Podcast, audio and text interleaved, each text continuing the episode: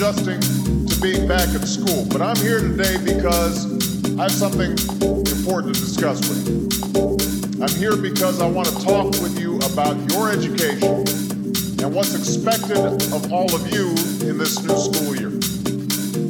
I've given a lot of speeches about education, and I've talked about responsibility a lot.